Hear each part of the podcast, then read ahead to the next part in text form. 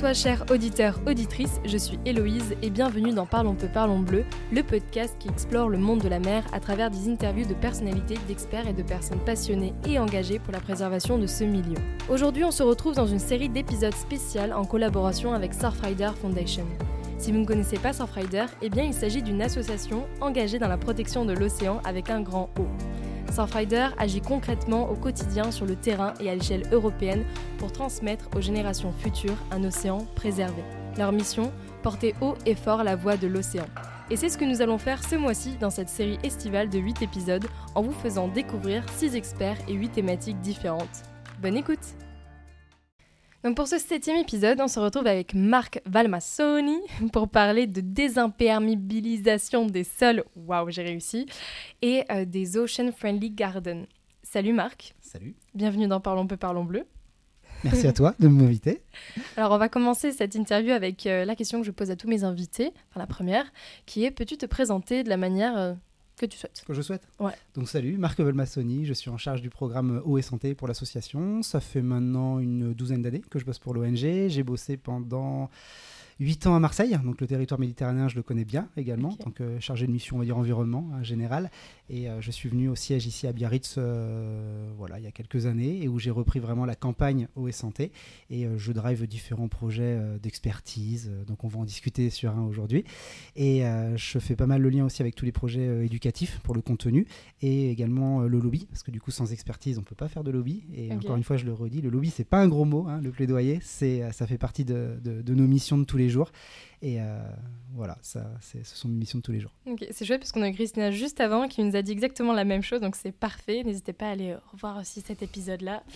Comme Voilà. quoi, on est raccord aussi sur notre discours. Ouais, exactement.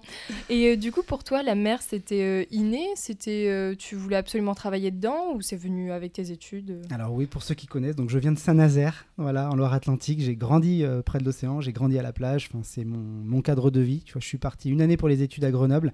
J'étais super content d'être à la montagne, mais j'étais tous les deux mois, j'étais obligé de descendre, soit tu vois, en Méditerranée, soit sur le, soit revenir en famille. Et non, non, j'ai un lien très très fort. Alors c'est vrai que je ne suis pas un très bon pratiquant d'activité nautique, pour Mhm. être tout à fait honnête avec toi. Par contre, euh, non, la mer, l'océan, euh, tous les jours. Tu vois, je, habitant à Biarritz, on y va euh, tous les jours maintenant. Depuis que j'ai un petit, c'est pareil, on lui fait découvrir l'océan. c'est quelque chose qui est hyper sain, qui est hyper relaxant, qui est voilà. J'en ai besoin et je pense que lui aussi a besoin de moi. Très bien. Alors ensemble, on va parler euh, d'un sujet qui n'est pas directement lié à la mer, mais qui concerne plutôt la partie terrestre et nos côtes particulièrement, les sujets de désartificialisation, de désimperméabilisation des sols. Euh, la végétali- on peut appeler ça aussi la végétalisation du milieu urbain. Euh, Est-ce que tu peux nous définir tous ces termes ultra complexes? Ouais, alors euh, ce qui était chouette déjà, c'est la porte d'entrée qu'on a choisie, c'est travailler sur la qualité de l'eau, sur ce programme Ocean Friendly Garden. Donc Ocean Friendly Garden, c'est un programme qui est né des États-Unis. C'était vraiment une volonté de casser du béton. Voilà, parce qu'en fait, on se rend compte dans le contexte dans lequel on est, un changement climatique, c'est-à-dire euh, bah, des épisodes de plus en plus chauds, des épisodes intenses euh, en pluviaux, et euh, quelque part, il fallait pouvoir apporter une réponse à ces phénomènes. Donc la porte d'entrée, ça a été de travailler avec les, à l'échelle du citoyen. Parce que sur un bassin versant, c'est compliqué des fois de travailler avec une collectivité, avec un privé. Et on s'est dit, bah, si tout un chacun cassait un petit bout de béton chez lui, une allée, un petit carré de jardin, ça plus ça plus ça, ces petites gouttes d'eau permettraient en fait, j'ai envie de te dire, tu vois, à l'eau, quand elle tombe, de s'infiltrer directement dans les sols, d'aller recharger soit les nappes phréatiques ou même juste d'aller euh, arroser son petit carré de potager, plutôt que finalement tomber, ruisseler, se charger en une multitude de polluants, Mm. aussi bien déchets aquatiques que euh, les polluants, les hydrocarbures des sols, tu vois, lessiver tout ce qui est euh, les champs, euh, les déjections canines euh, de papy-mamie qui promènent leurs petits chiens, par exemple, tu vois. Et ça, ça va en fait finalement amener directement à l'océan quand c'est pas canalisé. Ou alors euh, venir en fait saturer les réseaux d'assainissement. Parce qu'en fait, toute Mm. l'eau qui ruisselle peut être aussi canalisée et euh, cette eau pluviale amenée directement en station d'épuration avant d'être traitée et rejetée dans le milieu. Si on a des euh, épisodes de pluviaux très importantes, tu te doutes bien, les stations d'épuration sont pas en capacité de tout stocker et euh, ce qu'on appelle soit ça fait un bypass ou soit il y a un problème en fait de gestion et ça se retrouve directement en mer. Mmh. D'où le projet de désimperméabiliser ou de désartificialiser, notamment en zone littorale. hein. On se retrouve ici au Pays Basque, mais sur d'autres territoires, même comme en Méditerranée, où on est euh, ultra urbanisé. Bah, dès qu'il pleut, bah, l'eau n'a pas la capacité de s'infiltrer. Mm. Donc le fait de casser du béton, comme je le disais tout à l'heure, de végétaliser, c'est aussi apporter de la fraîcheur en ville, c'est Ouais. aussi apporter des îlots de fraîcheur, je le redis, et euh, de la biodiversité. Ouais, et de solidifier les sols aussi. Ah bah, et de maintenir effectivement les sols, tu vois, par rapport Mm. à du béton où c'est une capacité, euh, on va dire zéro, hein, c'est euh, une goutte tombe, pff, ça ruisselle et ça se barre. ça. Voilà. Mm. L'idée était de... C'était ça notre port d'entrée, tu vois. Limiter les apports de polluants à la flotte en désimperméabilisant. Et même du partout. coup aussi euh, contribuer à on va dire réduire les risques d'érosion. Exactement, parce que Mm. du coup, comme tu le dis très bien, hein, c'est la flotte qui tombe, elle va directement aller euh, pouvoir, euh, ça veut dire, euh, éroder nos zones littorales et avoir un impact important en fait sur, euh, ouais, sur la morphologie même de notre trait de côte. Donc le fait de la laisser s'infiltrer, Ok. la première et bonne étape. Très bien. Et donc du coup comment ça fonctionne ces Ocean Friendly Gardens? Alors, la démarche qu'on a eue ici au sein de, de Surfrider, je pense que c'est une, euh, démarche qui peut être facilement duplicable. C'est vraiment essayer de s'imprégner déjà d'un petit espace, un territoire, et d'essayer de le concevoir comme un... nous, la, la porte d'entrée qu'on a choisie, c'était aussi euh, un lieu de travail. Donc, cet espace, il a été co-construit avec nos collaborateurs, donc avec les collègues de travail. Comment vous l'utilisiez et qu'est-ce que vous voulez en faire? C'est-à-dire que souvent on allait manger le midi, euh, c'était une zone de on téléphonait, on passait quelques coups de fil pour le- le- les rendez-vous, on s'asseyait, euh, voilà, c'était un lieu de détente, mais vraiment sur un secteur béton. Mm. Donc l'approche qu'on a voulu faire, c'était, euh, euh, c'est un lieu de, de bien-être, c'est un lieu de travail, c'est sûr, mais c'est un lieu aussi pour déjeuner, c'est un lieu pour euh, être bien, se sentir bien. Donc on les a tous fait travailler ensemble, on s'est fait accompagner par un designer en permaculture, parce que c'est Mm. lui qui nous a vraiment accompagnés sur le design du projet. Parce que j'ai envie de dire, on n'installe pas une espèce à tel endroit, on n'installe pas une espèce à tel endroit, il y a besoin d'avoir quand même une cohérence. Avec, il faut pas l'oublier, parce qu'on est nous-mêmes humains usagers de ce lieu, il fallait cohabiter entre Mm. les différents usages. La biodiversité, tu vois, le, le côté potager, euh, le côté euh, les gens qui travaillent.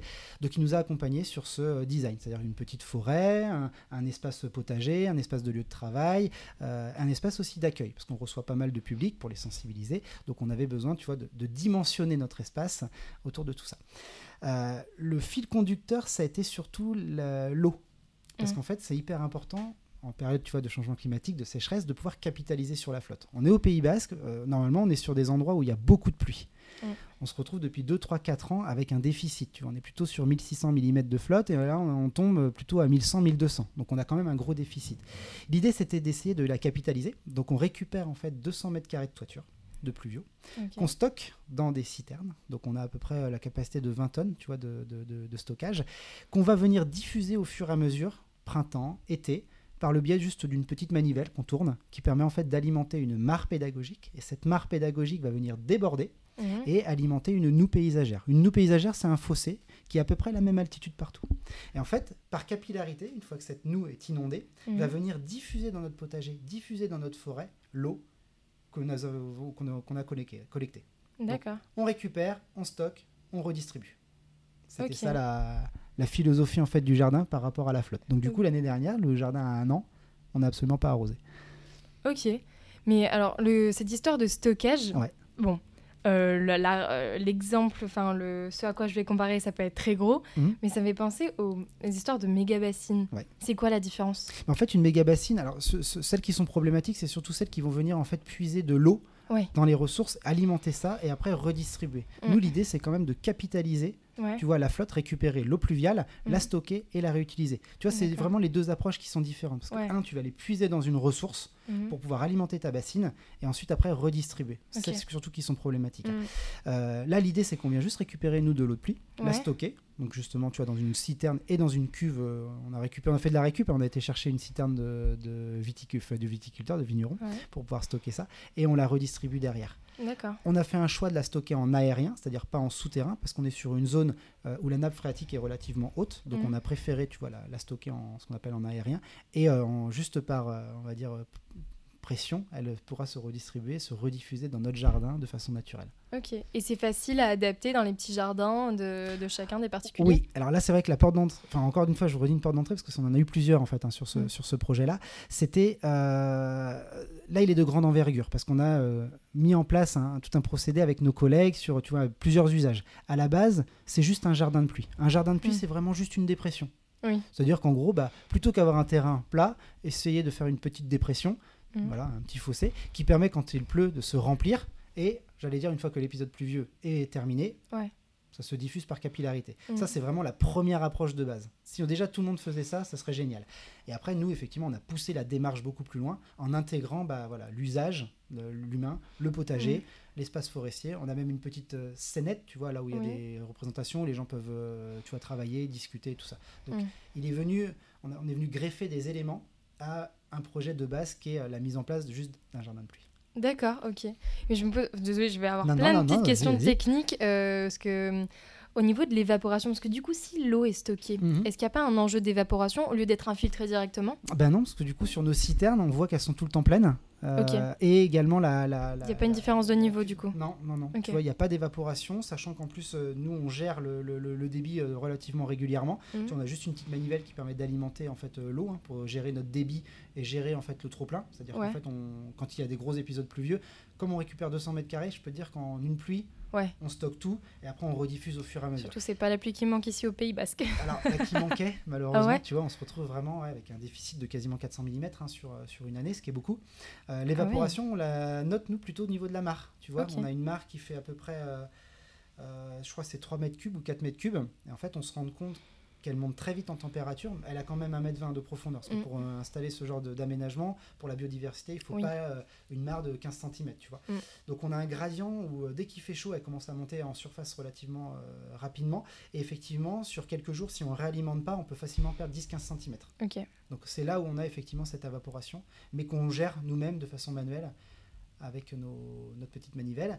Et dans cette mare pédagogique, on a installé, euh, je sais pas, une quinzaine de plantes, tu vois, aquatiques, qui Mhm. sont soit sur de la phyto, soit sur de l'oxygénation, Mhm. euh, soit sur de la ouais, régulation, euh, qui permet de, tu vois, des nénuphars en surface pour permettre aussi, euh, tu vois, de tempérer la Mhm. température et aux poissons d'aller euh, frayer, d'aller. Ouais, en fait, de jouer avec tous les écosystèmes, tous les petits Exactement. habitats pour créer un écosystème qui, qui se balance en fait. Ah, puis en une année, on s'est rendu s'équilibre. compte que, un, déjà, par rapport aux collègues, il y a, il y a un bien-être, en fait, dans cet espace. Parce que bah, la nature en ville, en fait, ça amène ce, ce Mm. lien, tu vois, ce bien-être. Ouais. Et euh, cette sensation, tu vois, quand on mange, mais même quand on travaille, d'avoir un, un visuel, pas que béton, on est sur une zone Ah, c'est vrai qu'ici à Safrider, vous avez un cadre idyllique de travail quand même. ouais. sur ce secteur-là, parce que tu as vu, on est quand même entre gare et euh, aéroport. C'est vrai. Euh, Mm. Et ce petit jardin, cette petite, ce petit oasis, hein, comme on. Ça, c'est un havre de paix, Ouais, c'est un havre de paix. Tu vois, même pour bosser. Et on se rend compte qu'en termes de biodive, en année N plus 1, on est à. On observe tu vois, le- le- les oiseaux, on observe une multitude d'insectes, on Mhm. plein de trucs. Et les gens, en fait, sont hyper curieux. Ouais. J'essaie de faire une newsletter, tu vois, une fois par mois pour un peu captiver les gens. Qu'est-ce Oui. qu'on peut observer? Où est-ce qu'on peut l'observer? Euh, euh, on a une des plantes comestibles où les gens peuvent justement aller euh, picorer. Vous avez des fraises délicieuses dans le jardin. Ouais, on a quatre ou cinq sortes de fraises, tu vois, c'est ce- ces choses-là qui permettent de tisser du lien, tu vois, de nous Mm. parler de notre truc. Et le, le- le meilleur ambassadeur du territoire, finalement, c'est l'habitant ou c'est celui qui, euh, qui jouit de cet espace. Donc nous, on Mm. essaie d'être des vecteurs, et après, on voit très bien que nos collègues, bah, ils s'imprègnent en fait de, de Mm. ça, et quand ils sont avec des copains ou quand ils sont avec des collègues ou des rendez-vous, bah, tout de suite, qu'est-ce qu'ils font? On évite les salles de réunion, on va dehors Ouais. on est bien, on discute, tiens, c'est une belle approche, ah, vous avez désimperméabilisé ça. Et nous, derrière, ça nous permet, tu vois, d'avoir quelques indicateurs, euh, Mhm. parce qu'on connaît à peu près les volumes d'eau, euh, enfin, on connaît même très bien les volumes d'eau qu'on a stockés. Et si on, en fait, on duplique, enfin, on dupliquait, on, on mettait un- en, en- en- en synergie avec les, les coûts de désimpermé- les coûts, pardon, d'assainissement, Mhm. c'est à peu près 2 euros le mètre cube, on se rend compte des économies théoriques qu'on ferait financières. Mm. Et au-delà de ça, c'est si chacun faisait, alors peut-être pas un aménagement aussi lourd que nous, mais t'imagines les volumes d'eau que tu déconnecterais du réseau et qui viendraient en fait limiter la saturation de tes réseaux. Mm. Et ça, ce serait mais à l'échelle de notre petit bassin versant, mais monstrueux, ça permettrait d'éviter peut-être quelques débordements en saison estivale avec des rejets sur la grande plage. euh, qui sont pas maîtrisés, qui impactent la qualité de l'eau pendant 2-3 jours. Si tu vas te baigner, bah, tu chopes quoi Otite, conjonctivite et tout ça.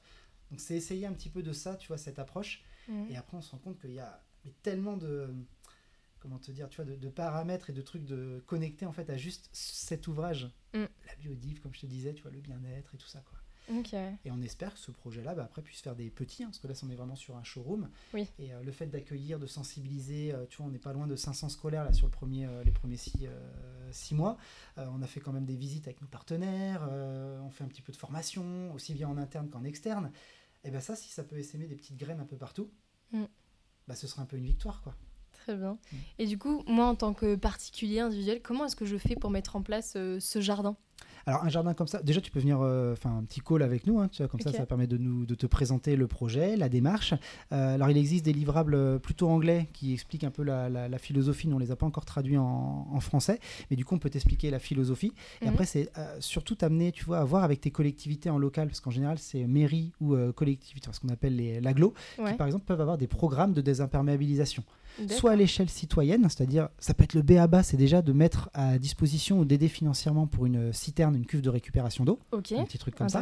Mais il existe aussi des techniciens chez eux qui peuvent t'accompagner. Tu vois, dans ces démarches-là. Parce que tu te doutes bien que moi, je serais en incapacité, euh, même euh, RH, d'accompagner tous les citoyens. Bah oui. Mais déjà d'expliquer. Après, on a une page web, on a un peu le, le- le- le- Ah, les projet qui outils, explique. euh, les méthodes à utiliser. Alors on aimerait les développer, Ouais. tu vois. Comme on est sur une année, on essaie déjà de mesurer ce que nous on a fait avant Mhm. de dupliquer. Et c'est vrai qu'étape par étape, on aimerait, ça en fiche péda, comment tu fais une noue paysagère, comment tu fais une mare pédagogique, comment tu fais un cycle de récupération d'eau? Mhm. Donc là, on est vraiment pour l'instant sur de la newsletter, sur euh, euh, le concept général du projet. Et je sais que ma collègue avait mis deux, trois liens aussi qui permettent de dire, bah voilà comment tu déconnectes ta gouttière, par exemple. Mhm. Comment tu euh, aménages un potager, tu vois, avec des espèces qui sont euh, collègues plutôt que des espèces qui s'opposent.